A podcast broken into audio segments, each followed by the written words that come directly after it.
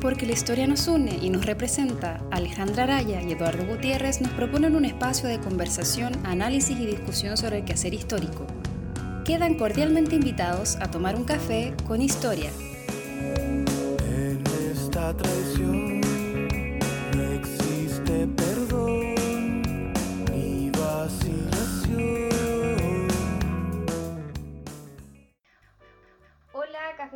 cafeteras, bienvenidos nuevamente. Eh, Eduardo, ¿cómo estás? Hola, hola, ¿bien y tú? Bien, dentro de todo ya cumplimos un mes de agitación social. No, no sé si llamarle movimiento, creo que no es lo adecuado. No es la forma. No es la forma, no vamos a ocupar la frase, ya que ha sido tan usada. Y bueno, como en realidad eh, la agitación ha tenido eh, muchos matices, han ocurrido muchas cosas, hay muchos temas, muchos aspectos de los que hablar, eh, quisimos hacer este nuevo especial para abordar sobre todo lo que ocurrió la última semana, que tiene que ver con la organización del nuevo proceso constituyente que vamos a enfrentar como sociedad. Y para eso invitamos a eh, Rodrigo Mayorga, Hola, ¿cómo están? bienvenido, y a Michelle Lacoste. Hola, Rodrigo es eh, profesor de la Escuela del Instituto de Historia de la Pontificia Universidad Católica de Chile y está estudiando su doctorado, ¿cierto?, de la antropología de la educación. Sí, esperamos de aquí a dos meses.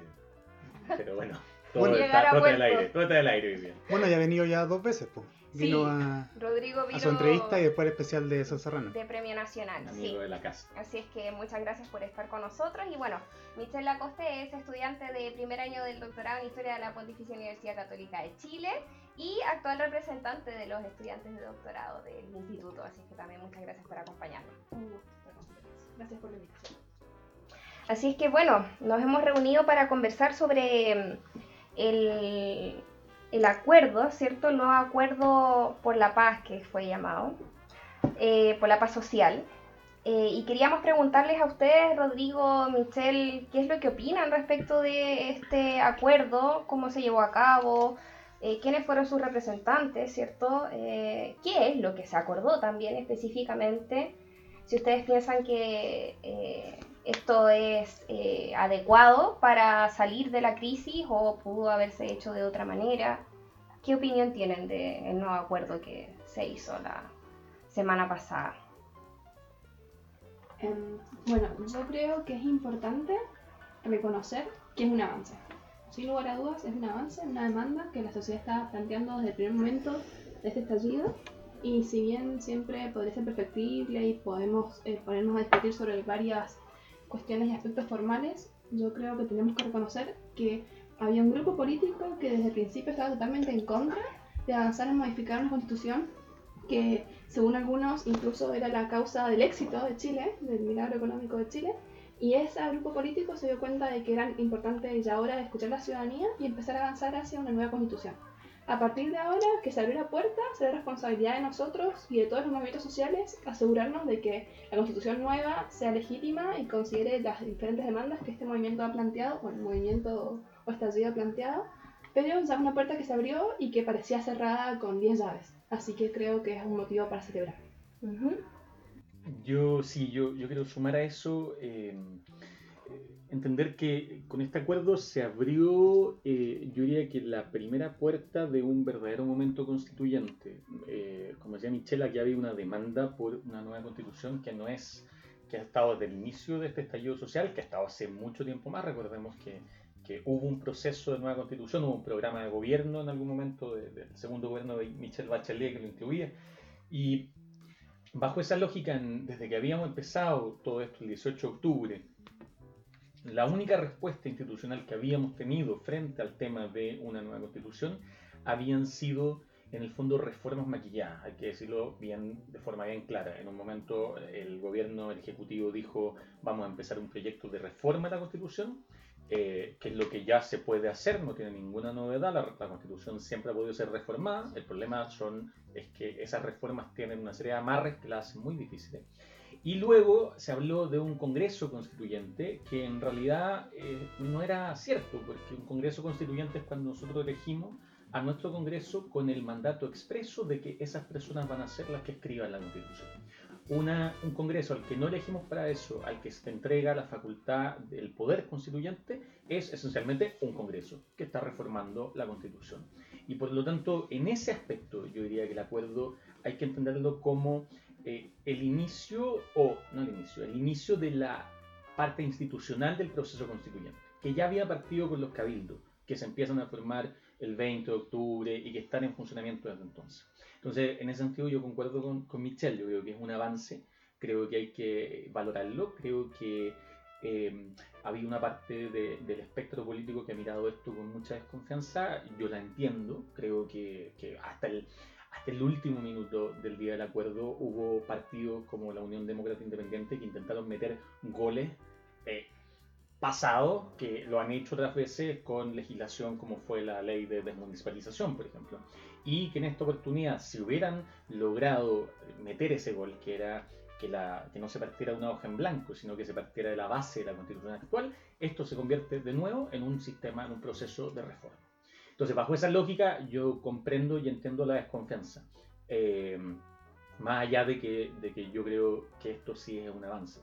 Eh, y creo que eso nos debe hacer estar mm, dos veces más atentos a todos los temas que aún no están definidos de este proceso.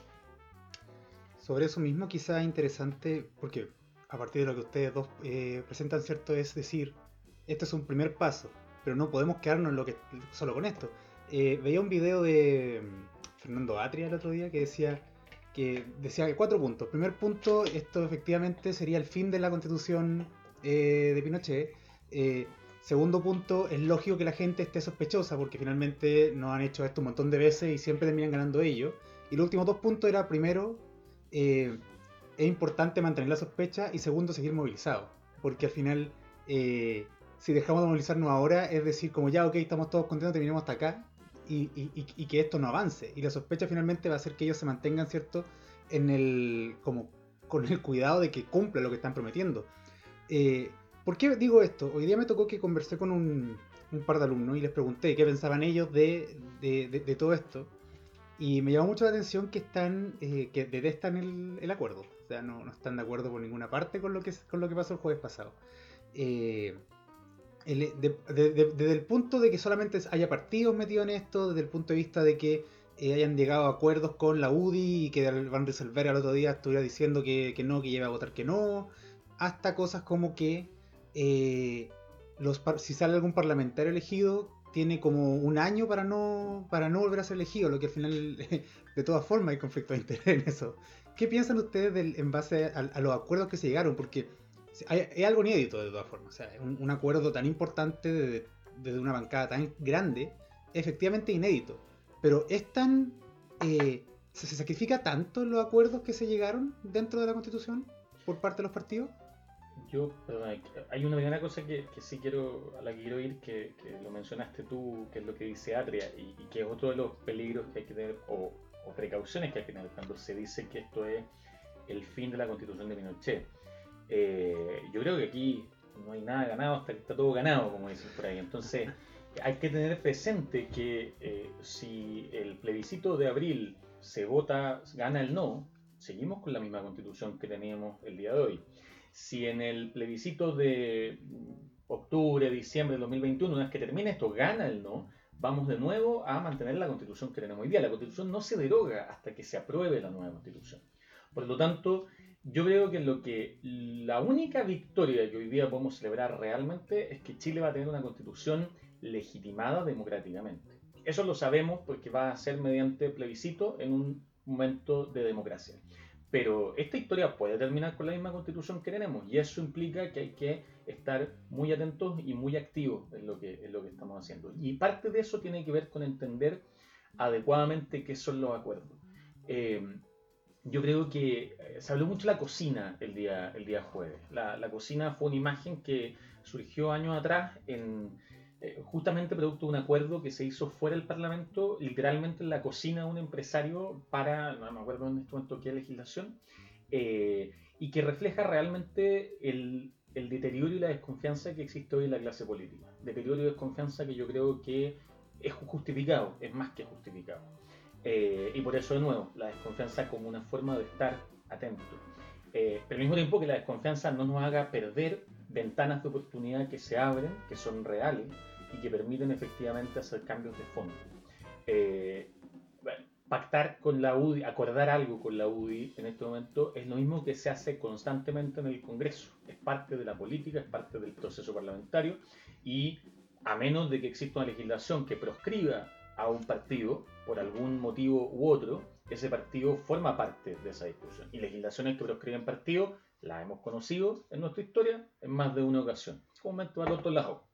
Todas las veces para el otro lado. Pero sabemos que eso pasa. Entonces, yo tendría precaución en eso. Ahora, respecto al acuerdo mismo, eh, siento yo que sí hay que reconocer que es un acuerdo que se hizo públicamente, que se hizo con prensa en el ex Congreso Nacional y que bajo ese sentido eh, no se hizo en Valparaíso porque no, es día, no fue en día de sesión eh, y, bueno, bueno, así llegaron más, pero ese es otro tema. pero sí hay que reconocer que el acuerdo como tal es un acuerdo válido y legítimo. Y dadas las condiciones en que nos encontramos, a mí me parece un acuerdo que abre una oportunidad real. Yo no estoy en todo de acuerdo con el tema de que la constitución de Pinochet no se deroga todavía. Yo creo que si bien en lo formal no se ha derogado, se ha perdido mucha legitimidad. Mm. Y yo creo que el presidente y cualquier político va a pensar 10 veces antes de decir esta medida no se puede tomar porque es inconstitucional. Mm. Yo creo que desde ahora la constitución de Pinochet ha perdido mucha legitimidad y podríamos llegar a decir que la próxima constitución ya está vigente, porque en realidad cualquier traba al desarrollo y al avance de los derechos sociales o cualquier tipo de derecho que la ciudadanía consiga gracias a este, a este estallido, eh, no va a encontrar frenos a la constitución, porque no se puede apelar a ella porque hay un descrédito muy importante en la ciudadanía y la clase política tiene que hacerse cargo de esto. A mí me parece que podemos verlo así, no en términos formales, pero sí en cuestiones de legitimidad y de discurso de comunicación política. O sea, esos letreros, esos titulares de esto es inconstitucional no, no pueden seguir. Eh, creo, me parece que sería Mm. pues no va a tener apoyo. Yo quiero retomar el tema de algo que, que decías, pero que se ha, se, ha, hecho muy presente con este, este movimiento y todas estas manifestaciones, y es que hay un quiebre de representatividad en el sistema político en general, y eso es lo que mucha gente está denunciando al estar en contra de estos mecanismos para la Convención Constituyente. No obstante, en realidad eh, la política finalmente es un juego y es un juego que tiene puertas abiertas y que la gente si se organiza puede participar. Si bien hay, eh, y eso creo que tenemos que tener cuidado, porque muchas veces en la calle se generan distorsiones y la gente que participa en las marchas piensa que todo Chile piensa igual que la gente que está en las marchas. Y porque se ven muchos carteles con ciertos mensajes y se ven repetidos, uno piensa que todos pensamos igual. Y el problema es que en un sistema democrático, finalmente lo que define es el voto. Y el voto de la gente que está en su casa, de la gente que no sale a marchar, y ese yo creo que es el voto peligroso. Y es el voto que tenemos que salir a buscar. Y es el voto que tenemos que salir a, a convencer, a justificar y a explicar por qué es importante participar del plebiscito y cambiar la constitución, en qué cosas concretas hay que hacerlo. Yo creo que esa lucha eh, no la estamos dando porque nos miramos mucho las caras y hablamos siempre entre los mismos, pero tenemos que, mm, que hacer ese trabajo porque si no corremos el riesgo de, de que- de perder la oportunidad histórica que hemos generado a costa de sangre y mutilaciones y de torturas y todo lo que ha pasado en los últimos días. Sí, yo, yo además estoy de acuerdo, además, solo para que cerremos el, el lo que dices tú, que es totalmente cierto, la legitimidad de la constitución está en entredicho. Eh, ahora, por lo mismo yo siento que, y creo que aquí concordamos en esto de la, la idea de buscar de ese voto, que es tan importante concretar eso, eh, puesto que esa pérdida de legitimidad puede durar un tiempo que no sabemos. O sea, hoy día, estos días hemos visto lo que tú bien decías, eh, creo que era la senadora Osandón, diciendo, bueno, nosotros vamos a mandar el aumento de la pensión básica solidaria, eh, las indicaciones. no el presidente puede recurrir al Tribunal Constitucional, no creemos que lo vaya a hacer. Constitucionalmente, las normas de previsión parten por presidencia. Eso es una de las pequeños, de las muchas cerrojitos que tiene este, este engendro que crearon en 1980. Eh, entonces, claro, y de como tú bien dices, sabemos que si se manda eso a, a- a- si sigue su camino y el presidente va al Tribunal Constitucional, tenemos una manifestación enorme al día siguiente no lo va a hacer. Pero, claro, en, en el tiempo yo creo que eso no, no puede ser sostenible, en el sentido como de tener un, porque al final significa que andamos sin una constitución. Y ahí yo creo que, concuerdo contigo, hay que, eh, es lo que requiere que ahora mismo empecemos a captar ese voto y a explicar y convencer a la gente. O sea, en el fondo, desde que se dio este acuerdo hasta hoy día, los que han salido jugando ha sido la derecha más dura, han sido los, los Van Rieselberg, el otro señor que no menciono porque no me interesa ni siquiera visibilizar su nombre, pero es rubio. Eh, ah, ni siquiera, ni siquiera que se busque. Eh, que, que, están saliendo a hacer campaña, que están saliendo a decir, eh, curioso, que están usando el mismo, la misma terminología que usa una parte de la izquierda, que ha hablado de arreglines, que ha hablado de los políticos de siempre. Entonces, es de nuevo, es no perder, yo repito, yo entiendo la desconfianza y entiendo la crítica y entiendo eh, el resquemor frente a un sistema político que, que, se ha organizado durante 30 años y más de la misma forma. Eh, creo que hay que mantenerla, creo que tenemos que tenerla presente. Pero no nos puede hacer perder ventanas de oportunidad, porque la política también funciona con ventanas de oportunidad. Sí, estoy totalmente de acuerdo y creo que eso nos lleva a otro punto importante, que es el punto del liderazgo del proceso. Porque todas las constituciones importantes en Chile han tenido una figura clave atrás que ha liderado un poco la discusión y ha liderado un poco la dirección hacia donde va la constitución. Acá lo que yo veo y creo que vemos todos es que hay una falta de liderazgo, o sea, hay liderazgos, pero falta que se articule y no tenemos clara la dirección hacia donde podrían llevarnos las deliberaciones. Y entonces creo que, que la ciudadanía en general está pidiendo liderazgo, pero eh, tenemos que hacer un esfuerzo especial para, para ponernos de acuerdo y buscar y, potenciar que surjan estos liderazgos, porque si no, no, no tenemos claridad. O sea, tenemos claridad sobre algunas demandas, pero no sabemos hacia dónde nos van a llevar las discusiones porque tampoco se vislumbra alguien que las pueda liderar. Exacto. Y lo otro que, que siguiendo lo que decía Eduardo de la, de la, movilización y la importancia de mantenerse movilizado en la forma, en la forma que, que cada cual estime, que cada cual tome, eh, recordar que esto es un proceso que tiene por lo menos de aquí a eh, dos años más. O sea, estamos hablando que la constitución, en el más rápido de los casos, la nueva constitución, si se aprobara en el más rápido de los casos, eh, a menos de que tenga una constituyente que trabaje en tres meses, pero no. Pero si trabajara sus nueve meses y no los doce que se le, que se le dan de permiso, y, y, luego se hiciera eh, en 30 días el, el, el plebiscito, los 60 que se dice, estamos hablando de septiembre del 2021. Eh, eso implica que hay una serie de otras demandas que han surgido en parte de este, como parte de este estallido social que no pueden esperar hasta septiembre del, del 21. Hay que ser súper claro en eso porque hoy día, hoy día leía una, una, una encuesta, no me acuerdo la fuente, que horror que no citaba sin fuente, pero, pero la vi a la rápida que hablaba de mucha gente que eh, decía, bueno, yo quiero la constitución, cambio de constitución para mejorar pensiones, salud, educación. Eh, también hay que ser súper claro en que la constitución en gran medida lo que va a hacer es eh, permitir que las condiciones de posibilidad sean distintas, pero no necesariamente permitir que esas cosas cambien automáticamente. El problema que tenemos hoy día es que no podemos hacer legislación que aporte, que avance hacia el bienestar de las personas porque la constitución lo impide y el Tribunal Constitucional se vuelve una tercera cámara y todo lo que vivimos comúnmente. Entonces, este cambio lo que va a permitir, va a permitir que esos diques se abran, por, por así decirlo pero tampoco se pueden esperar dos años para, para, ir avanzando en aquello que se pueda avanzar. Como, como decía la Michelle, hay que aprovechar que efectivamente si hay un momento en que se pueden avanzar ciertos movimientos y que no haya resistencia del otro lado, de, desde una mirada política, hay que ir avanzando para poder avanzar en, eh, en, en, la salud de las personas, las pensiones de las personas, la educación de las personas. Dos años es mucho tiempo en la vida de un individuo. Eh, y por lo tanto la movilización también tiene que seguir en esa línea. Sí, yo, yo, creo que acá hay un problema bien grande que tiene que ver con que es como contradictorio. O a lo mejor podemos buscar una explicación. Que tiene que ver con que, claro, hay una desconfianza de la institucionalidad, de las instituciones, de la clase política. Eh, esto incluye incluso la clase dirigente, podemos agregar a los empresarios, eh, a los parlamentarios, ¿cierto? a los congresistas, al ejecutivo. Eh, pero hay, claro, hay una desconfianza, pero al mismo tiempo hay una demanda.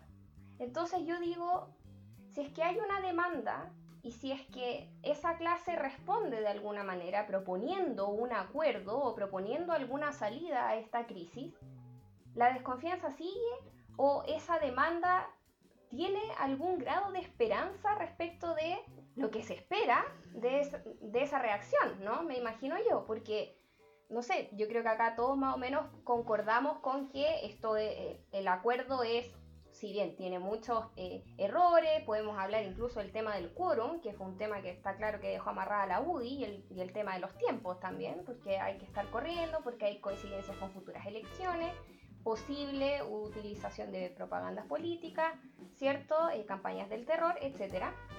Eh, pero, a pesar de ello, eh, es un acuerdo que en el fondo igual propone alguna salida a la crisis y yo creo que nosotros más o menos los cuatro confiamos de alguna manera en eso, ¿cierto? Lo legitimamos. Pero hay una buena parte de la población también que al mismo tiempo está demandando, pero también desconfiando. Entonces es como que hay un avance, pero un retroceso. Es como un tira y afloje. Entonces, ¿qué hacemos frente a eso? ¿Cómo hacemos que en el fondo esa demanda también eh, tenga la capacidad de transar, tenga la capacidad de eh, entender también que dentro de un sistema democrático hay políticas de consenso y hay acuerdos. Hay gente de la izquierda que no puede concebir que Gabriel Boric se haya sentado en la misma mesa que Jacqueline Van Rieselberghe a discutir y llegar a un acuerdo, y simplemente por eso deslegitiman el acuerdo. ¿Qué es lo que pasa ahí? Hay efectivamente una desconfianza de las instituciones, hay eh, dogmatismo. Eh, ¿Qué es lo que ocurre frente a eso? ¿Qué piensan ustedes? ¿Si es solamente desconfianza o hay también otro tipo de elementos que está jugando ahí? Mm, yo creo que eso puede explicarse en parte por una falta de cultura política tradicional. Como la cultura política tradicional hace tiempo que está un poco deslegitimada, hay muchas personas, o muchos jóvenes sobre todo, que han hecho su práctica política pero fuera de los canales tradicionales. Ya hay menos militancia en los partidos tradicionales. Eh, el Frente Amplio surgió como una, como una oportunidad, pero finalmente se quedó eh, tal vez un poco corto con lo que había propuesto al principio y finalmente lo que realmente ofreció. Y las luchas que se puso a dar y las luchas que no se puso a dar. Entonces yo creo que es una cuestión de falta de cultura política y gente muy envalentonada frente al, al, al estallido social. Me parece que es un acto de madurez de parte de Boric haberse puesto en la mesa a discutir y creo que falta cultura de diálogo, falta cultura de, buscar consenso. Y eso se explica también por la instantaneidad de nuestro tiempo y de la forma, o sea, y de cómo funcionan los diálogos en redes sociales y cómo funciona, o sea, eh, uno puede decir lo que quiera muchas veces de forma anónima y no hay responsabilidad, entonces creo que, que falta volver a construir esa cultura de hacer política no de la vieja escuela con todas sus cosas malas, pero sí de la vieja escuela con todas sus cosas buenas, que eran esta paciencia de estar en la asamblea, esta paciencia de participar en el cabildo, esta paciencia de tomarse en serio y creer que uno tiene capacidad de torcerle un poco de mano al destino. Creo que eso se ha perdido un poco y, y tenemos que volver a construirlo. Si queremos seguir viviendo en democracia como es la que vivimos hasta ahora. Si creemos en la democracia tenemos que defenderla y ejercerla por ti. Yo a eso le, añadiría también, eh, yo creo que la, misma constitución del 80 con sus mecanismos de amarre eh, es responsable del descrédito de la política.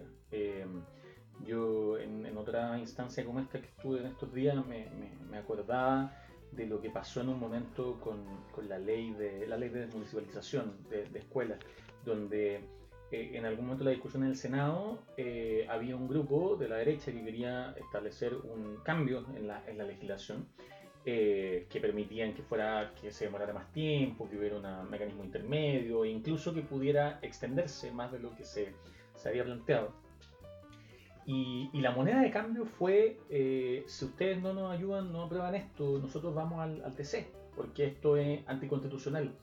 Entonces, eh, terminamos con una situación en la cual eh, la constitución deja de ser las reglas del juego, sino que, y, un poco lo que hablábamos antes de esto al revés que pasa ahora, y, se vuelve esta especie como de moneda de cambio. O sea, yo no tengo la no, no tengo el, el, los votos dentro del Congreso para hacer pasar esto que quiero pasar, para pasar este cambio, para forzar este cambio que yo quiero hacer, eh, que es de lo que se trata de negociar. Política se negocia y se, y se contrapone en fuerza. Eh, yo no tengo la fuerza suficiente para negociar, entonces lo que hago es que uso eh, esta constitución, que además fue escrita por mi lado, para poder ganarte la partida, doblarte la mano. Entonces, claramente yo creo que ahí ha habido un, problema que, frente a eso, el, pragmatismo político ha hecho que los políticos de, sobre todo la izquierda, eh, trancen muchas cosas y negocien muchas cosas, aún no habiendo tenido que negociarlas, aún teniendo la representatividad de la mayoría del pueblo o de la mayoría de la ciudadanía han tenido que negociar muchas de esas cosas. Y el negociado mismo se ha vuelto algo que desacredita la política. Si a eso le sumamos la corrupción, si a eso le sumamos los negociados internos, si a eso le sumamos los problemas de relaciones entre política y eh, gran empresariado y gran capital que hemos visto en los últimos cinco años y un poquito más, tenemos una eh, sensación donde evidentemente hay, una, hay un rechazo visceral, diría yo, a, esta lógica del negociado político. Eh, repito, yo creo que eso ayuda a explicar por qué para muchos hubo un rechazo tan fuerte al, acuerdo. Eh, creo que no lo justifica. O sea, creo que en el fondo implica tener que mirar de nuevo y decir, a ver, eh, en realidad aquí hay que mirar el contexto, cuánto tiempo había para una salida institucional, cuánto no. Hay gente que hay gente que preferimos salidas institucionales, hay gente que prefiere salida por medio de la fuerza de ambos lados. Eh, pero, pero de nuevo, yo siento que hay eh, yo siento que lo que pasó el jueves fue una muestra de, buena política más que de mala política. Eh, mientras más me entero de detalles de las pitácoras que han salido y cosas así, me convenzo eh, más de eso. pero entiendo que si hemos estado acostumbrados a ver mala política durante décadas, cualquier, cualquier índice o, indicador de que estamos frente a lo mismo nos va a hacer saltar. Y creo que eso sigue siendo positivo. Creo que es bueno saltar pero no cerrándonos así, como decías tú, de personas que incluso han, salido llamando a votar que no.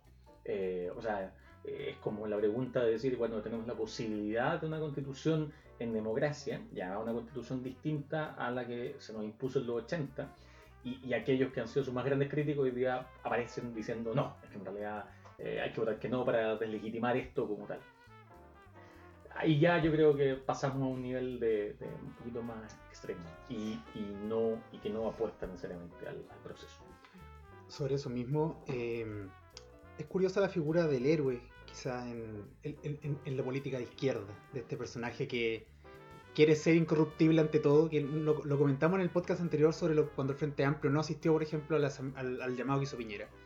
Eh, que ahora quizás, no, sé si los comunistas querían hacer como el mismo, el mismo juego, pero efectivamente Char yo creo que quiere jugar ese juego, o sea, como eh, se ha mostrado como el alcalde del pueblo, el alcalde joven, cercano y todo, y lo primero que hace es salirse apenas aparece este acuerdo, eh, siendo que él es una figura importante dentro de la política, entonces intentar mantenerse, de, ser como ni siquiera incorruptible, sino intransigente. Es, eh, es, otro el, adjetivo que hay que usar para esto. Porque tú decías, hemos visto mucha mala política. No, yo creo que el problema es que hemos visto mucha política. Y la política se ha asumido como mala, per se. No, no, hay una diferenciación entre buena y mala. Como que todo lo que ocurre entre políticos se ve como algo malo. Entonces, simbólicamente, cualquier acuerdo que ocurra entre cuatro paredes se va a complicar. Además que, bueno, ese día eh, mismo fue muy complicado. Eh, escuchaba en la radio, decían como ningún acuerdo a las 3 de la mañana es para creerle. Entonces era como... Eh, salía, salía la web y decía, sí, no, estamos arreglando aquí, salía acá y decía, sí, no, vamos, estamos, no puedo decir nada, pero va a pasar esto, qué sé yo. Y salen como a la una y media, dos de la mañana a, decir, sí, bueno, esto es lo que llegamos, qué sé yo. Y ya, pero ¿por qué a las dos de la mañana? ¿Por qué no esperaron? Eh, eh, fue todo, no sé, eh, estoy de acuerdo, a mí me gusta que haya pasado, yo creo que también hay que mantener un ojo ahí, pero es sospechoso, sin duda es sospechoso, o sea, todo se mantiene como un halo, un halo de sospecha. Me encantó si el meme de la cara de Van Rieselberg, que está muy choreada ahí en, el asiento. Eh, entonces, yo creo que el, problema es entender, eh, el problema viene por parte de políticos que intentan ser completamente, por así decirlo, puros a su, a su política y que curiosamente son los que rechazaban esta gran ideología y finalmente están más pendientes de su ideología que otros que otros políticos. Están, claro, claro, están más pendientes de mantenerse ellos como en, su rol de, de, indestructible antes que dejar que el resto entre a discutir estos temas. Finalmente, es lo que decía Michelle, es no entender la política, es no entender cómo funciona la política y es no entender ellos, no entender nosotros, finalmente. Porque la discusión, la idea del diálogo, eso se pierde ante la intransigencia. Yo creo que igual eso es un acto de buena fe. O sea, pensar que lo hicieron porque no entienden la política y no porque lo entiendan demasiado bien y es un acto oportunista para, para salir a, para poner visibilidad. Mm. Eh, o sea, me gusta la buena fe y confirmo en que es una cuestión de que lo entiendan y no que lo entiendan demasiado bien. Me, me creo. Pero, bueno, eso. Sí, o, o quizás, a ver, o quizás también que, que, que valoran, o sea, que, que evalúan su, su poder negociador de, de formas distintas. Yo creo que aquí al final, cuando hablamos de política, eh, recogiendo un poco decías tú de, de buena o mala, claro, eh, es una, es un juicio de valor. Mala política yo la pienso como política que no ha sido transparente, quizás, o pública, que sería como un componente básico de, de, de la, de, de la política, como acciona la polis. Pero, pero también yo creo que en este tipo de, interacciones, en, en la, en la negativa a asistir a un lugar o en el retirarse de un lugar, hay finalmente, hay una parte que sí, que puede ser de, de purismo o de, o, de, o de esta noción que sea esto como medio heroica, pero hay otra parte que es de, de decir, mira, yo creo que voy a obtener más eh, yéndome que quedándome. Eh, yo le leí a Sharp el otro día una, una explicación de por qué él rechazaba el acuerdo y, y en el fondo, claro, Sharp, eh, los argumentos en general son argumentos que yo tiendo a compartir porque tienen que ver con las cosas que no están definidas todavía el acuerdo. Eh, en la mirada de Sharp probablemente hay una visión mucho más de, de decir, yo no creo que si esto no está por escrito ellos lo vayan a hacer y por lo tanto por eso creo que habríamos tenido que haber presionado más todavía para lograr que eso quedara todo al tiro por escrito. Eso además implica una evaluación del momento en el que estábamos, de qué iba a pasar si esto seguía, si, si, el- no había un acuerdo a las 3 de la mañana y era al día siguiente o en dos días más. Eh, y eso ya que estamos en Café con Historia, es parte de ser sujeto histórico. O sea, los actores históricos estamos evaluando constantemente la realidad a nuestro alrededor y tomando decisiones al respecto. Y nosotros después de eso podremos decir, o en el momento podremos decir, eh, eh, independiente de las intenciones de los seres humanos, porque es difícil meterse en la cabeza de la gente, pero sí podemos decir, evaluó bien o evaluó mal la situación, o su decisión tuvo buenos resultados o malos resultados. Jacqueline Van Rieselberg, que le hemos mencionado varias veces, el otro día dijo, en algún momento previo a este acuerdo, dijo, eh, la UDI no se va a sentar a conversar eh, mientras haya violencia. Eso es algo que podría tener sentido eh, si la violencia hubiera sido eh, causada por el Frente Amplio y el PC bajo las directivas de Maduro, que era como un poco la, la teoría conspiranoica que está dando. Si eso es verdad, si eso fuera verdad, decir yo no me siento a conversar con usted hasta que no haya violencia, puede ser una decisión legítima, o sea, más que legítima porque todas las decisiones tienen algo, pero, pero hábil o eficiente, como... Pero, pero pasó que no, o sea, era claro, eh, bueno, no, yo bastante claro a esta altura, es que no, no están llegando, a nadie le han depositado bolívares, ni, ni mucho menos. Entonces, claro, si tú dices, eh, yo, yo no me voy a sentar, yo no me voy a sentar a conversar hasta que haya violencia, estás suponiendo que, que tu acto va a impactar al otro que puede cambiar lo otro. Entonces, a eso me refiero, como que alguien en la calle hubiera dicho, la UDI no se sentaba a conversar, entonces, por favor, chiquillos, paren, paren todo esto, limpiamos y nos vamos de aquí. Eh, eso para mí es, es cuando visualiza que hay una, hay una, una política, una acción política que no es inteligente en el sentido de que no evalúa bien lo que está pasando. Cuando yo miro la acción política de Sharp, para darle un poco de, de- para darle el beneficio de, de- de entender de dónde viene, veo a alguien que, que evalúa esto como, como diciendo esto no lo van a, lo van a dar vuelta. Y creo que es una posición ahí sí legítima, creo que es posible. Mi postura ante eso es más bien que como todavía no lo pueden dar vuelta, porque están, siempre hay una serie de ventajas para el, el poder establecido, eh, entonces tenemos que dar la pelea dos veces más fuerte y por lo mismo no dividirnos en este momento. Claro, yo creo que el tema con las posturas de la derecha de decir no vamos a negociar hasta mientras haya violencia, eh, más que una cuestión de habilidad política, es una cuestión de honestidad. O sea, ¿realmente les importaba la violencia o lo que les importaba finalmente eran los efectos económicos del movimiento? Porque cuando ya se fue el dólar a, a- a las nubes y cuando ya cayó la bolsa y cuando era insostenible la crisis económica que estaba generando, Se ahí se sentaron. sentaron a conversar. Entonces, finalmente, ¿qué es lo que realmente les importa? Sí, yo creo que acá hay, hay como dos problemas de fondo, pero más que nada uno y el otro como que deriva un poco de eso. Creo que eh, primeramente hay acá una tensión respecto de los principios políticos de, de los partidos políticos, ¿cierto? Cada uno tiene su declaración muy definida cada, cuando se constituye. Eh, y por otro lado, la representación de la ciudadanía. Es decir, entender que tenemos principios políticos, pero que también tenemos que representar a la ciudadanía, que son nuestros electores en el fondo.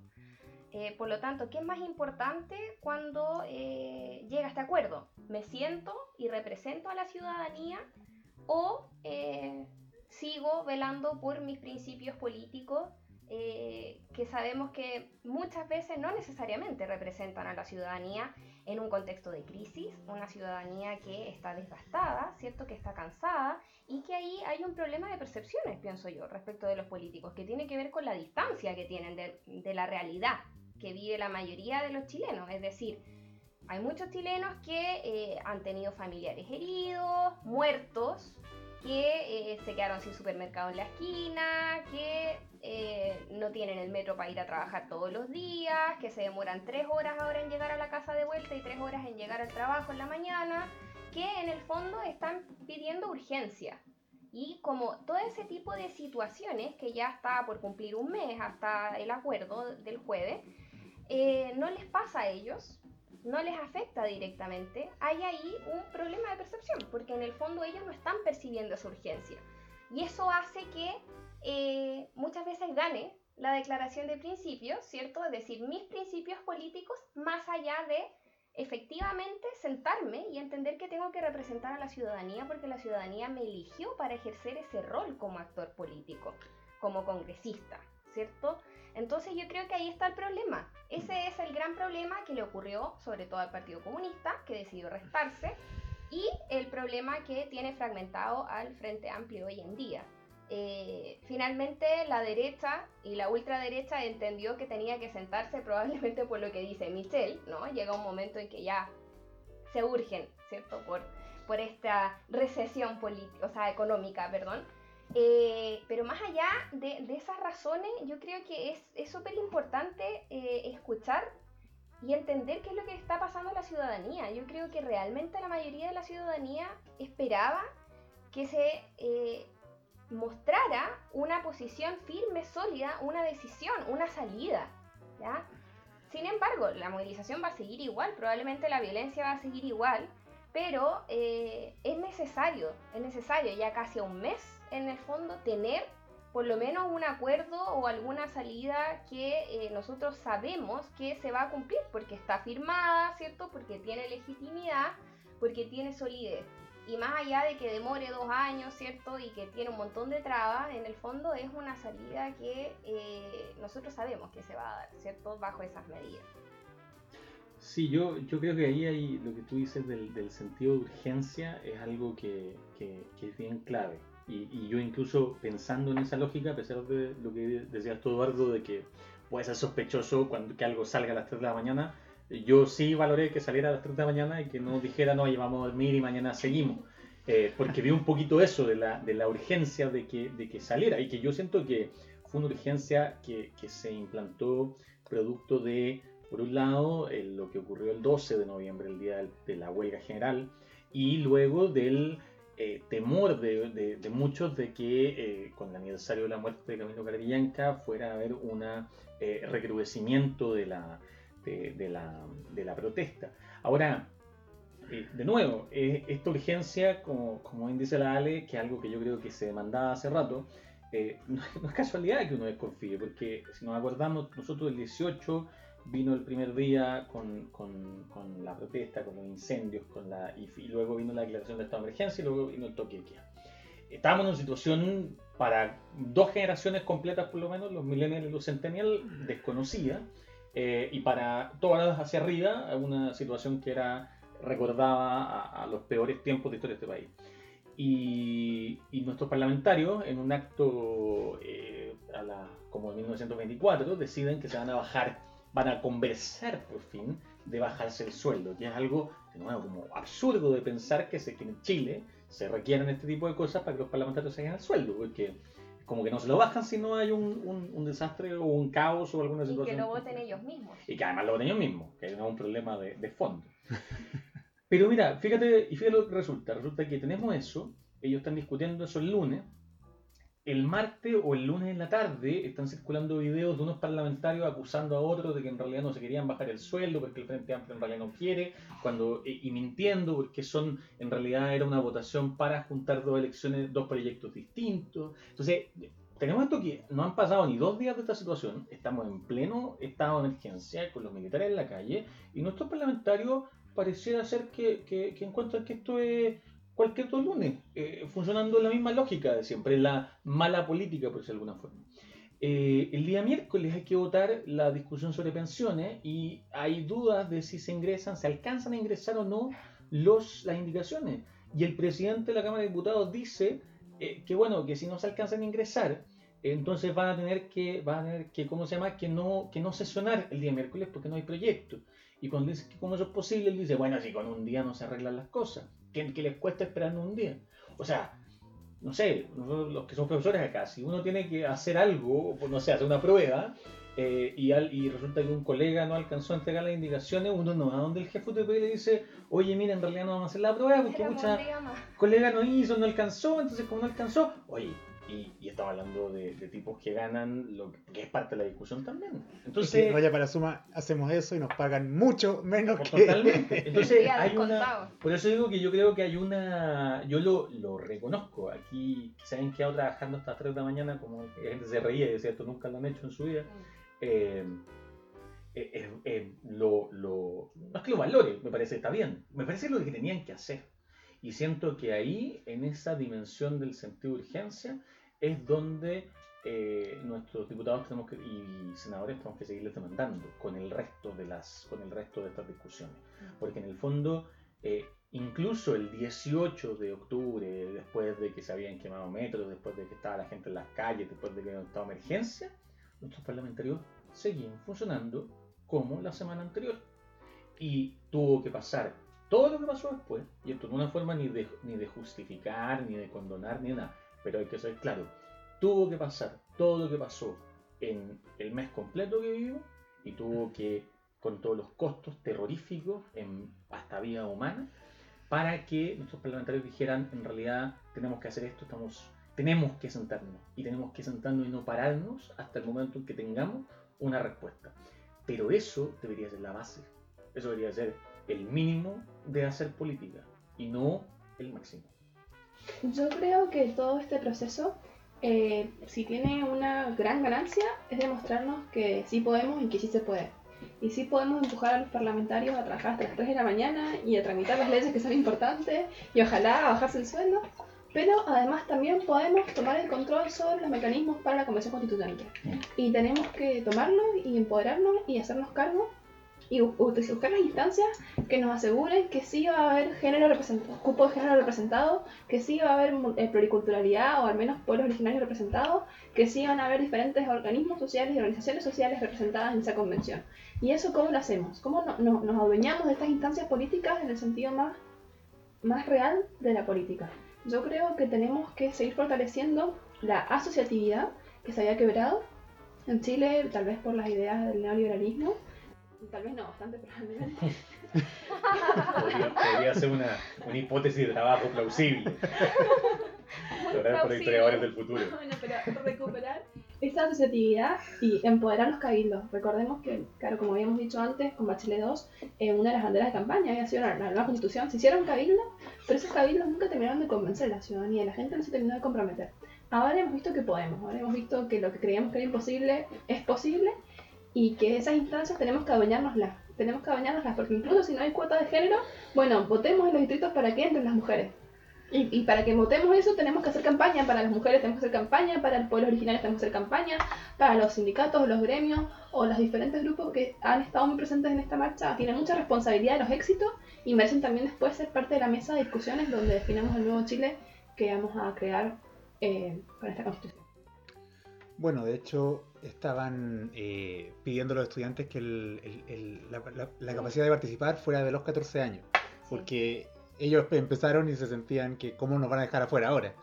Lo que yo encuentro que si ya tenía edad para que te juzguen como delincuente, ¿por qué no te van a dar permiso también para votar? Eh, es es una cosa de, de- de mantener la balanza. Eh, voy a tomarme de lo último que dijo Michelle, efectivamente, de apropiarnos un poco la política y algo que habíamos, veníamos conversando, ¿cierto?, desde el, el especial anterior. Eh, que de pronto es muy bonito también escuchar que uno está conversando estas cosas de nuevo con, gente, ¿verdad? En, el capítulo anterior Emilio decía que eh, en la calle o en la marcha, poder conversar con alguien que de pronto no conocí y que tenemos un tema en común, que es hablar de lo que está pasando. En el sentido de no que la, política es pública. Pero al mismo tiempo, y eso eh, lo señalo porque hoy día escuchaba a un abogado en, la radio del Tele 13, que no me acuerdo qué abogado era, pero me cayó muy mal, decía que básicamente la política sin partidos Normal. no tiene sentido. Porque que los partidos tienen que ser los que hagan la constitución, que los partidos tienen que ser los participantes principales de la constitución, porque son la representación de la, la ciudadanía. Y, y yo quedé así, pero ¿de qué está hablando este viejo? Llevamos un mes sin que los partidos se metan en las marchas. Eh, y, y no, o si se meten que sean expulsados de las marchas. Y este viejo dice que no, que los partidos tienen que ser los que jueguen a la política y los que hagan la política. Eh, y es como, por una parte, no comprender lo que está pasando, pero al mismo tiempo me, quedo, me quedé pensando es la legitimidad, ya que estamos hablando también de eso, de los partidos políticos, porque finalmente cierto, los partidos tienen que tener cierto quórum eh, cada, cada votación para mantenerse vigente, etcétera, etcétera, o cuando se crean tiene que haber cierta cantidad de inscritos. Pero yo me pregunto si los partidos que firmaron la constitución tienen la legitimidad, perdón, no la constitución, el acuerdo, tiene la legitimidad para que esto se detenga, porque finalmente igual en la UDI, ERN, Boric lo hicieron pebre en Twitter, entonces el Frente Amplio como que se desarmó, entonces tampoco, ya no sé si sigue existiendo. eh, entonces hay una legitimidad ya que ni siquiera es de las instituciones, sino de los políticos, pero al mismo tiempo, y eso quizá a mí me preocupa, es el hecho de que es ridículo pensar que se puede hacer política sin políticos. Eh, hay, un, hay un tema con la clase política que si bien está muy eh, cuestionada, son también los que saben hacer política eh, institucional, digamos, no política de la conversación y como política más, más, más- del pueblo, sino eh, cómo funcionan lo- las instituciones. Y el hecho de pensar que ellos son incapaces de hacer algo, o no creerles cuando hacen algo, eh, finalmente es cuestionar el sistema completo. Eh, es dejar de confiar en todo lo, todo lo que eso significa. Eh, tú decías, se pierde la legitimidad de la constitución de, de Pinochet, que ese otro tema si alguna vez fue efectivamente legítima, pero eh, yo creo que se pierde la legitimidad de todo, no solamente la constitución, Eh, porque estos días nos han demostrado que estos tipos no estuvieron a altura, demostraron que estos tipos muchos, muchos momentos pensaron primero en ellos que en qué tenían que hacer como parlamentarios, y no solamente en estos 30 días, sino en los años que llevan siendo políticos. Como decías tú, no puede ser que esto sea el máximo. No puede ser que ahora estén actuando como deberían haber actuado. No puede ser que ahora estén cuestionando su sueldo. No puede ser que ahora están cuestionando si es que esta señora en verdad le cuesta llegar eh, y, comprar su remedio. No es algo nuevo, ha salido en la tele constantemente. Entonces, eh, es un sistema completo que está deslegitimado y no sé si una constitución nueva puede arreglar eso. Y ahí voy a lo que dice Alejandra. Está este juego de finalmente, está todo legitimado, pero seguimos pidiéndole a los mismos que hagan algo. Y no sé cómo se puede solucionar eso. No estoy preguntando para que ustedes me lo solucionen en verdad, no, no, yo- no va por ahí la pregunta. Pero no sé si yo me desesperanzo mucho o es algo compartido de pronto. ¿no? Yo creo que en realidad la deslegitimidad completa de la clase política nos trae riesgos importantes, fundamentalmente asociados al populismo. O sea, cuando descreemos de todos los partidos políticos y la representatividad de todo el espectro de partidos políticos que bien o mal igual representan diferentes ideologías, diferentes posiciones, eh, corremos un riesgo grande de caer en un Bolsonaro como pasó en Brasil, en un Trump como pasó en Estados Unidos, o en otras versiones de populismo de izquierda y derecha que están floreciendo últimamente en el mundo. Entonces yo creo que por eso tenemos que ser muy responsables a la hora de hacer una crítica a la clase política en Chile, que sí hay muchas cuestiones que debemos criticar, hay muchas prácticas viciosas que deben mejorarse, pero debemos tratar de protegerla la lo posible. Y creo que ese protegerla también es involucrarse, hacerse responsable y participar, y empezar a participar y empezar a crear mecanismos de legitimidad nuevos, porque si los tradicionales no funcionan, bueno, creemos nuevos, pero no nos quedemos sin partidos políticos, porque entonces corremos riesgo de que venga un rubio que no queremos mencionar No lo queremos invocar. Eh, yo, a ver, yo, yo concuerdo ahí, eh, quizás difiero en, una, en, un, en un matiz con lo que, lo que dice Michelle, pero eh, en el sentido de que yo, yo pienso que, bueno, tú estás hacía dos preguntas bien concretas de un minuto. Uno, eh, ¿puede arreglar una nueva constitución esto? No. Eh, y, y dos, claro, eh, si esto es como la, es la deslegitimación de un sistema, yo creo que en cierto sentido sí.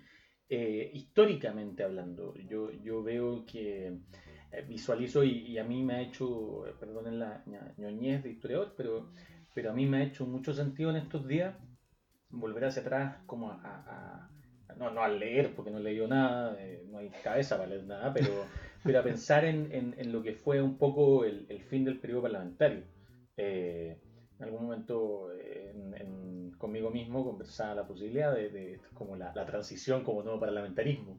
Eh, eh, finalmente un, un- un modelo que se termina por agotar, en parte porque es incapaz de resolver un montón de respuestas, en parte porque, como, como decía Michelle, tiene una serie de vicios que se empiezan a eternizar en las instituciones, eh, en parte porque carece de, de mecanismos de participación, eh, y ahí lo de la asociatividad es, es- es vital, o sea, no tenemos esos mecanismos para participar. Eh, y no nos hemos preocupado tampoco de construirlo, no hemos sido capaces de construirlo, independientemente de la razón y que, y que termina llevando a un, a un momento de cuestionamiento del sistema que, que los profesores repetimos siempre, que, que la campaña de Alessandri, que miren cómo ganó Alessandri porque cuestionó, pero igual después dio lo mismo, y después vino el, el ¿cómo se llama? El reventón hacia el 24, y, y yo siempre me pregunto, bueno, si, esta historia del 25 al 31, estamos en el 25, estamos en el 31, estamos en el... eh, ¿En qué momento del, del, de la ola? Entonces, pero yo creo que sí, que esto va, va a demorar. O sea, eh, detiene este anuncio lo que está en las calles, no. Y no lo va a hacer. Y no hay ningún anuncio que lo vaya a hacer realmente porque lo que estamos viendo hoy día es, el, es la consecuencia de un modelo que se ha venido agotando progresivamente desde, con claridad por lo menos desde el 2011. Eh, y que hoy día ya estamos en esa situación donde no hicimos los cambios previos, los cambios que se pudieron haber hecho, por las razones que sean, eh, y, y esto en el fondo reventó. Ahora, teniendo eso en consideración, lo que dice la Michelle es fundamental. Efectivamente, existen, hay que visualizar real- pragmáticamente en este escenario cuáles son los peligros. Uno de los peligros fundamentales es el populismo. Efectivamente, no es raro que, como decíamos un rato, que, que estos discursos de los arreglines, de la desconfianza de la clase política, sean discursos que funcionan en los dos extremos. Funcionan igual, usan las mismas palabras, porque eso tiene que ver con que el populismo ingresa en esos lugares donde los partidos políticos no están. Ahora, eh, y ahí es quizás mi, mi, mi, mi matiz de diferencia, que yo pienso los partidos políticos finalmente no están porque ellos también se han ido deslegitimando. O sea, yo no diría que los tengo que defender, pero sí que tenemos que aportar a reconstruirlos o a construir ahí. En el sentido de decir, no, yo lo que quiero no es, claro, los partidos políticos en, en, en la lógica en la que existen hoy día, pero sí quiero partidos políticos.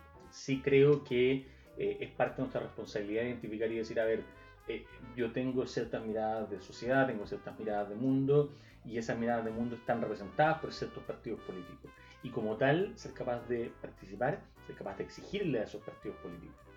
Eh, eh, también pasa eso, que uno tenemos este tema de la, la- de, la, de, la, de la clase política y todo el cuento, pero la mayoría de nosotros no tenemos idea de los 155 diputados que son.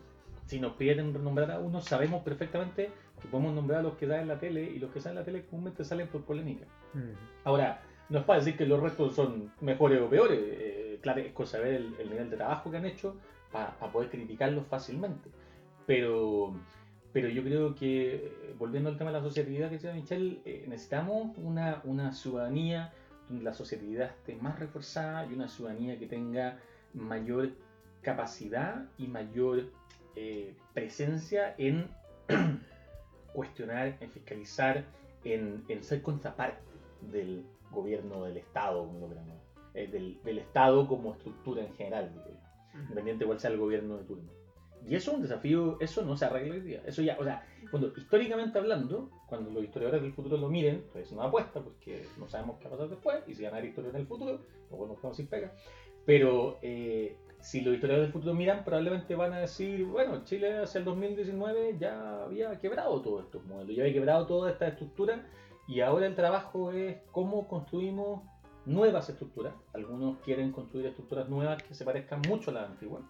Eh, otros quieren construir estructuras nuevas que sean muy distintas. Pero lo que sí tenemos que asumir es que, es que así como el, que el Chile del, que existía el 17 de octubre del 2019 ya no está. Y ahora la pregunta es ¿qué? Sí, bueno, quería, eh, además de, de tomar un poco de lo, lo que mencionaste, Rodrigo, sobre, para que hablemos también un poco más como de nuestro rol, de nuestro rol hacia el pasado, eh, hacia la preocupación por el pasado.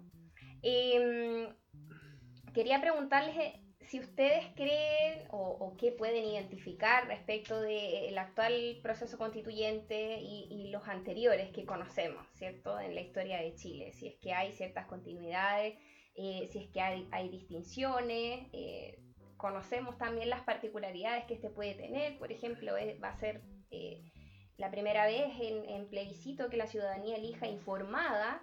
Esperemos Sí, o sea, sí, ya, no podemos compararlo con el último que tuvimos, por ejemplo, el año 80, donde la gente fue a votar sin ninguna información y así se aprobó la constitución. Ahora sí hay información y nosotros mismos podemos dedicarnos mm. también a, difundirla y ojalá que todos hagamos lo mismo como, como, como ciudadanos, ¿cierto? Como, como un deber ciudadano, una, un compromiso y una responsabilidad. Eh, pero quería preguntarles eso. Eh, ahora, respecto de lo último que mencionaron también de los populismos, yo no lo veo tan posible, la verdad. Eh, creo que en un país como Chile no, no sé, tengo la sensación de que eso no, no se daría. Creo que es un país muy conservador. que no ha demostrado gran trascendencia en los populismos a nivel local, a nivel latinoamericano. ha sido bastante débil respecto de otras, otras historias eh, vecinas, ¿no? Eh, Argentina, Brasil, México, y bueno, otros países, Bolivia, eh, Perú.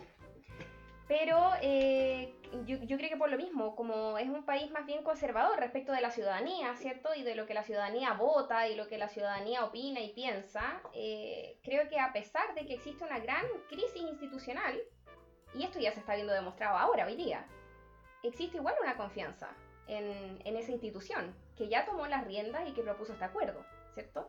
Y que en el fondo está legitimando el nuevo proceso constituyente, que es esa misma institución que está siendo cuestionada, ¿no? Entonces yo creo que esa confianza igual, de alguna manera, eh, se va a recobrar.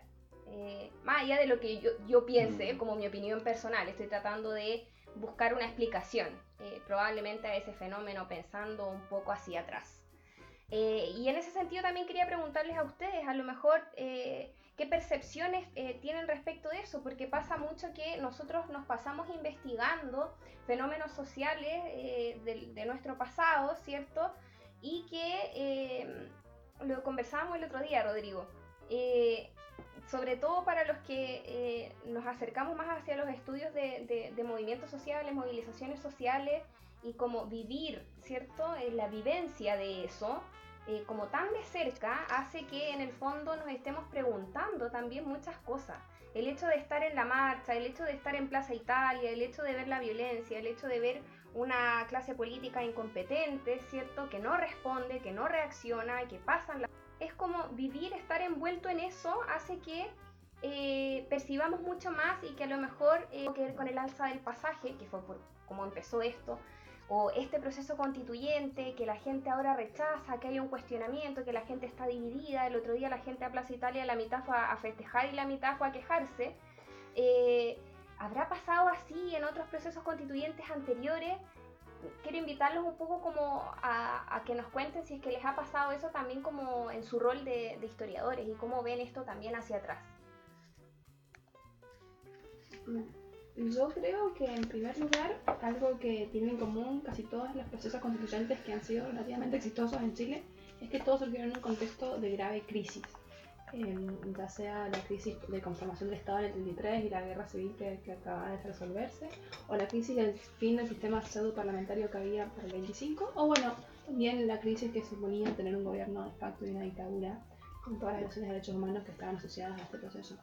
Yo creo que en esas crisis siempre se ha buscado tener una solución a través de una constitución, dándole, eh, poniendo mucha esperanza y sin pensar que muchas veces también la constitución puede ser una cuestión positivista y no resolver las cosas. O sea, nuestra constitución actual dice que tenemos derecho a vivir en un ambiente no contaminado y eso no tiene muchos efectos prácticos, por lo menos para la gente que vive en Santiago y en Temuco. Entonces, yo creo que, que sí, eh, generalmente ha, ha sido una respuesta a las crisis. Yo creo que Chile es verdad que está muy orgulloso de su, de su institucionalidad y de sus constituciones que han sido relativamente exitosas, sobre todo en función de otros países de América Latina, sobre todo para el siglo XIX. Y ese orgullo que había en el siglo XIX creo que ahora también se conecta con este orgullo de haberse, haber sido libres de populismo frente a otros países de la región.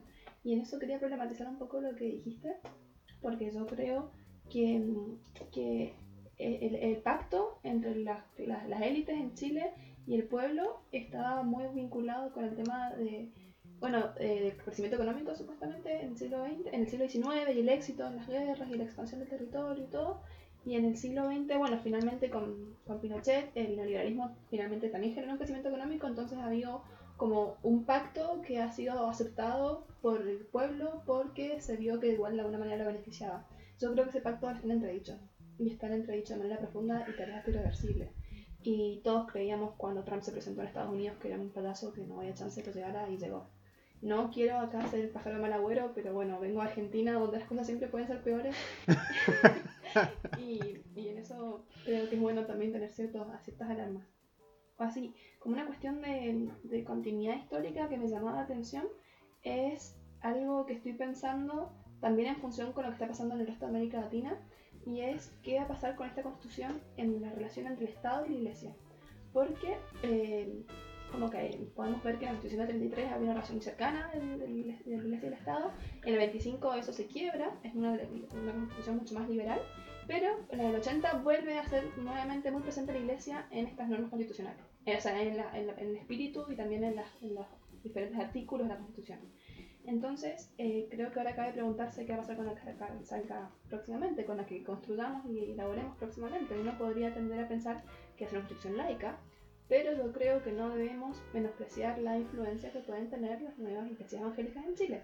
Eh, eso que está pasando, por ejemplo, ahora en Bolivia, donde las nuevas iglesias evangélicas están tomando un, un, rol político importante, creo que en Chile también puede aparecer y tenemos que saber que esto puede aparecer para tener cuidado y tomar recaudos para decidir si queremos que esto pase o no, porque sabemos que hay eh, ciertos sectores de, del espectro político actual que están apoyándose cada vez más en las iglesias evangélicas. De hecho, recuerdo que después de la marcha grande salieron mil evangélicos a, a limpiar y a, a, limpiar las calles y a, bueno, hacer la presencia, un acto político también, decir nosotros estamos reconstruyendo lo que destruyeron en la marcha. Entonces, eh, creo que eso es algo también para, para, tener en cuenta y problematizar, porque a ver qué, qué va a pasar con eso. No, no, la historia puede tener muchas direcciones y, lo, finalmente sucede lo que los autores históricos deciden que suceda. Sí, yo. A ver, como dice Michelle, de, las constituciones eh, efectivamente han surgido. En, la, la, las constituciones tienen mucho que ver en, en Latinoamérica, pero en Chile en particular hay un, tiene mucha relación con los relatos históricos, los relatos que nos contamos de nuestra sociedad y de hacia dónde queremos que vaya y todo el cuento. Y en ese sentido, es cierto, la constitución es un, es un pedazo de papel. Eh, que, que, se, que, se, destruye por la fuerza tan fácil como la destruyó el gobierno militar, la dictadura en el, el 3 de septiembre del 73, si no me equivoco, con el bando 4, donde dice de aquí en adelante sigue rigiendo la constitución, excepto en todo lo que digamos nosotros. O sea, es así de sencillo, así de, de, de, de simple, no es fácil, pero es simple así. Eh, pero sí las constituciones yo creo que son muy poderosas como, como relato y por eso surgen también en estos momentos de crisis. Finalmente los momentos de crisis eh, tienen que ver con, con, pactos sociales y con modelos y con, con modelos, con modelos de, de vida común que, que, ya sentimos, creo yo, que no, que no dan abasto, que no nos satisfacen y que no nos permiten seguir avanzando como sociedad. Eh, y al mismo tiempo en imposiciones de facto como la que ocurre y por la fuerza como la del 80 eh, con un grupo que por la fuerza busca decir se acabó este modelo y ahora empezamos a armar uno, uno distinto entonces en ese sentido yo creo que hay hay a ver hay una hay algo que mirar hacia atrás eh, cuando cuando miramos los distintos relatos que se empiezan a instalar con las distintas constituciones. Eh, al mismo tiempo que hay que, que, como historiadores también tenemos una responsabilidad en torno a, a, esa pregunta por el relato actual, que es como historiadores y como ciudadanos, pero, pero como historiadores al menos tenemos una, una, una, cercanía, que no tiene que ver con, con imponer un relato, sino que con, con, plantear qué tipo de relato queremos construir conjuntamente. Esta constitución va a tener una particularidad, al menos si todo sigue la forma en que ha venido hasta el momento, que es este famoso asunto de los dos tercios. Eh, los dos tercios que en, en la práctica significa que ningún artículo va a poder ser aprobado en la Constitución si no es apoyado por los dos tercios y que ha sido muy criticado por muchas, sobre todo por la izquierda, eh, la, la, izquierda más hacia la izquierda, por eh, sonar enormemente parecido a los dos tercios que impuso Jaime Guzmán en la dictadura del 80.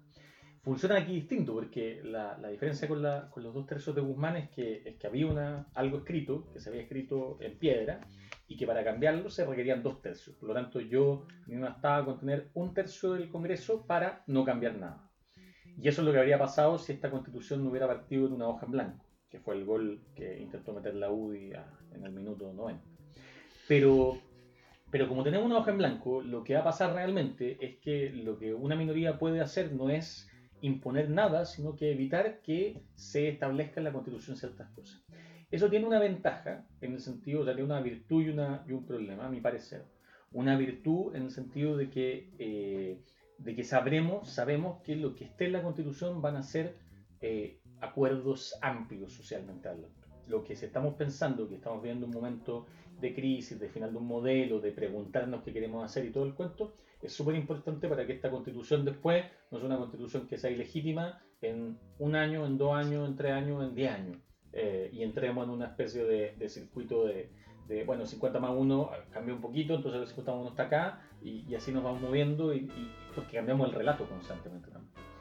El problema que sí tenemos, y, ahí hay una, yo me, eh, sigo lo que estaba diciendo Michelle ahora, es que eh, es posible, no sabemos si va a pasar, pero es posible que producto de eso, nuestra constitución sea eh, más escueta en muchas cosas. Es decir, que como no se puede, o sea, tenemos eh, la, la, versión optimista es que la convención, producto de esto, va a discutir, discutir, discutir, discutir, hasta que se logren poner de acuerdo y sacar algo que sea eh, un acuerdo común que podamos respetar y, y, legitimar la mayoría de los chilenos. No solo la mayoría, sino que la gran mayoría, la real gran mayoría y no la gran mayoría que cita nuestro presidente cada vez que habla.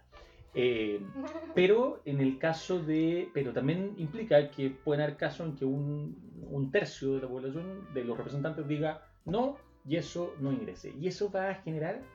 Eh, puede generar que muchos de esos temas vayan a pasar a legislación ordinaria y puedan ser también mucho más cambiantes. Eso en el lado positivo, del lado negativo, puede generar un, tensiones constantes, pero también yo creo que es una oportunidad para pensar este proceso de convención constituyente institucional, eh, también en torno a lo que, pasa a nivel de Parlamento, también en torno a lo que pasa a nivel de, del Congreso. O sea, en el fondo se le va a entregar con esta constitución, y eso sí yo me atrevería a decir que es una distinción histórica importante.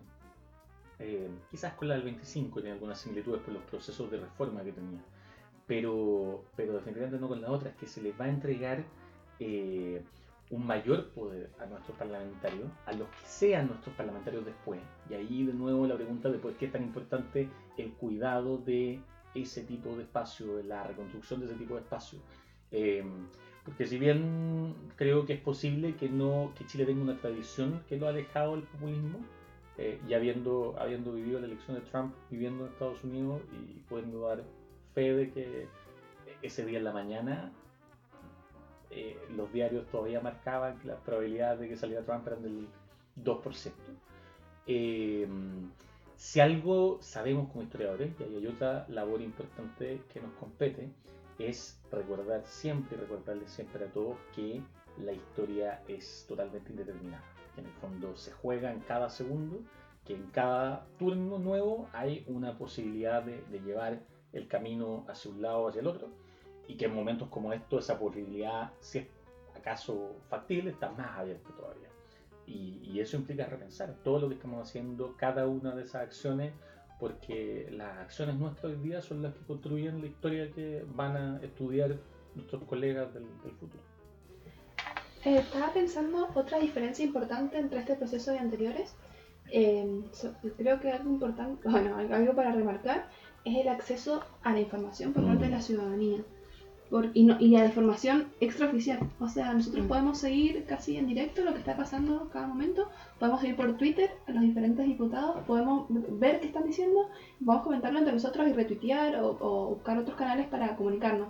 Entonces yo creo que una ciudadanía que está más alfabetizada que nunca antes en la historia de Chile, que tiene acceso a información en tiempo real, que, que ejerce ese derecho y ese acceso porque realmente se comunica, eh, yo creo que en este sentido también es llamativo que muchos eh, medios tradicionales hayan dedicado gran espacio a chequear las fake news, la, fake news, o sea, eh, lo, que, lo que circula en redes sociales es importante y es importante chequearlo, pero bueno, pero es importante, o sea, es un hecho importante el hecho de que está hay información circulando en redes sociales y es lo que está generando opinión pública. Entonces creo que en parte hay como un quiebre en, en qué es lo que la información que, en, quién es el que controla la información que se permea a la sociedad.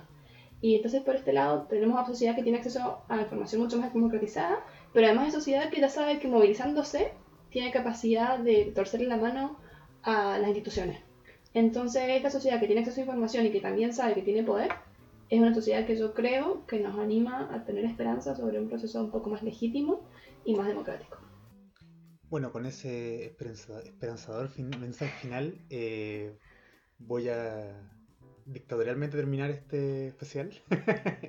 Michelle, Rodrigo, muchas gracias por eh, acompañarnos. Gracias a ustedes por la invitación.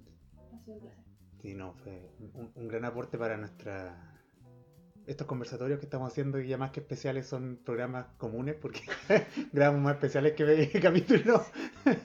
Pero no, de verdad, muchas gracias por hacer tiempo. Yo sé que llegar para acá no es fácil, sobre todo con más que los metros, con el escándalo que hay por los metros. Pero eh, de verdad, muchas gracias por venir. Eh, Alejandra, ¿algún mensaje final? Sí, que no pare la movilización porque hay un rol importante que aún tiene que hacer el gobierno y el Congreso, que son eh, que forman parte de la agenda social y que es de la agenda chica, que debería resolverse en el corto plazo, como las pensiones, sueldo mínimo eh, y las acusaciones por violación a los derechos humanos. También son temas que tienen que venir ahora ya. Así es que a no bajar la movilización. Chicos, ¿tienen algún mensaje, algo que quieran compartir antes de cerrar? ¿No? Entonces con esto cerramos y bueno, para el creador del futuro, cualquier cosa lo escucharon primero acá. Nos vemos en un próximo Café con Historia. Adiós.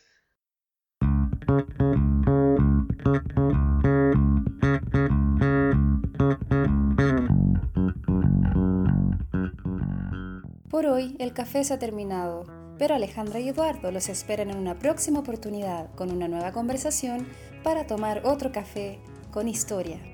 Les recordamos que las ideas y opiniones vertidas en este programa son de exclusiva responsabilidad de quien las emite y no representan necesariamente la opinión de Café con Historia.